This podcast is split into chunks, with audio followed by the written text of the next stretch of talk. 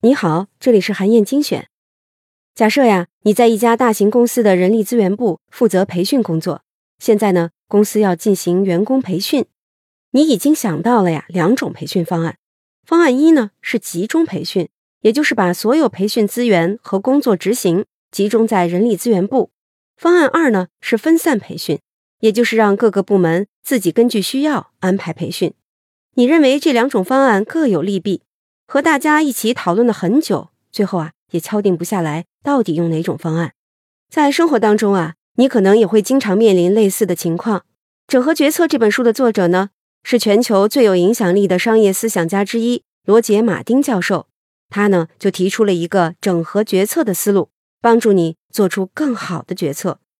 整合决策指的是啊，当你想要解决一个问题的时候，不要只是把眼光放在整合现有的选项。和可能的结果上，而是要跳出来，把重点放在整合不同的思维和潜在的机会上，这样才能创造出更好的方案。简单来说，就是如果你有选项 A 和 B，更好的做法是两个都不选，再去创造一个选项 C。我先给你分享一个乐高公司的故事，看看他们具体是怎么做的。二零零五年呢，乐高公司开始启动原创电影业务，但是啊。折腾了五六年，这些原创电影的票房还是很差。乐高公司的高层就意识到，他们自己的编剧啊很难跳出乐高故事本来的框架，根据电影的特点进行改编。所以呢，电影的情节并不吸引人。于是呢，他们就想到了两种改进方案。方案一是乐高提供故事创意和人物设置，请外部的编剧和导演来制作电影。方案二呢是把所有的掌控权。都交给电影制作人，让他们全面的把控从创意、拍摄到成片的全过程。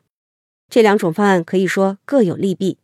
方案一，也就是乐高决定创意本身，这样虽然能确保乐高品牌的一致性，但是呢，创作的自由度有限，很难吸引到优秀的电影编剧和导演。方案二呢，电影制作人完全担纲一部电影的所有方面，这样虽然能吸引到更多的专业人士。电影的市场表现也更有保障，但是啊，很有可能不能准确传达出乐高的品牌文化，会带来一系列负面的影响。乐高并没有着急在两个次优的选项当中勉强选择一个，而是把这道选择题变成了一道思考题，整合出了第三种更好的方案。一来呢，他们邀请了业内顶尖的制作人和编剧，完全自由的创作剧本，保证了创意的开放性和高品质。二来呢，乐高公司会对创作好的剧本进行审阅，并且给出建议，这样就保证了乐高品牌文化的一致性和传播性。最重要的是啊，乐高没有权利直接否定剧本，这样创作者和审阅者之间就形成了一种温和的张力，大家都能更加谨慎务实的为最后的结果进行周全的考虑。如此一来，新的方案不仅最大程度保证了之前想要的结果，还创造出了新的合作模式，激发出了更好的协作效果。通过这种方式制作出的乐高大电影果然大获成功，在全球收获了四点五亿美元的票房。在日常的工作和生活里呢，你也可以尝试着实践这条原则。一定要记住，面对决策，少做选择题，多做思考题。如果你有选项 A 和 B。更好的做法是两个都不选，再去创造一个选项 C。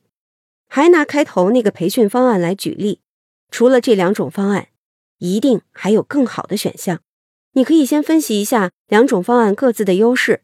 比如方案一集中培训，它的优点呢是能集中资源、降低成本、加强控制、保证效果统一，还能增强企业文化，让不同部门同事之间的联系更密切。方案二。分散培训，它的优点呢是更有针对性，能直接提升各个部门的业绩，提高培训效率，增强团队的凝聚力。接下来呀，你要集中思考怎么能够整合这两种方案的优势，甚至是加入一些新的优势，创造一个更优秀的方案。比如，新的方案可以是这样的：在培训内容上，先由公司来制定和完成主体培训内容，开发成线下培训加直播授课。再加上线上回看的模式，这样能保证资源充分利用，成本容易控制。除此之外呢，各个部门可以各自开发一些有针对性的培训内容，作为必要的补充，还可以根据需要对这些内容进行灵活的选择和组合，制定出自己的培训计划。这个新方案不仅集合了原来两种方案的优势，还创造出了新的优势，像是培训内容数字化了，可以随时更新、随时获取，还有培训的场景更加多样和灵活，成效大大提高了。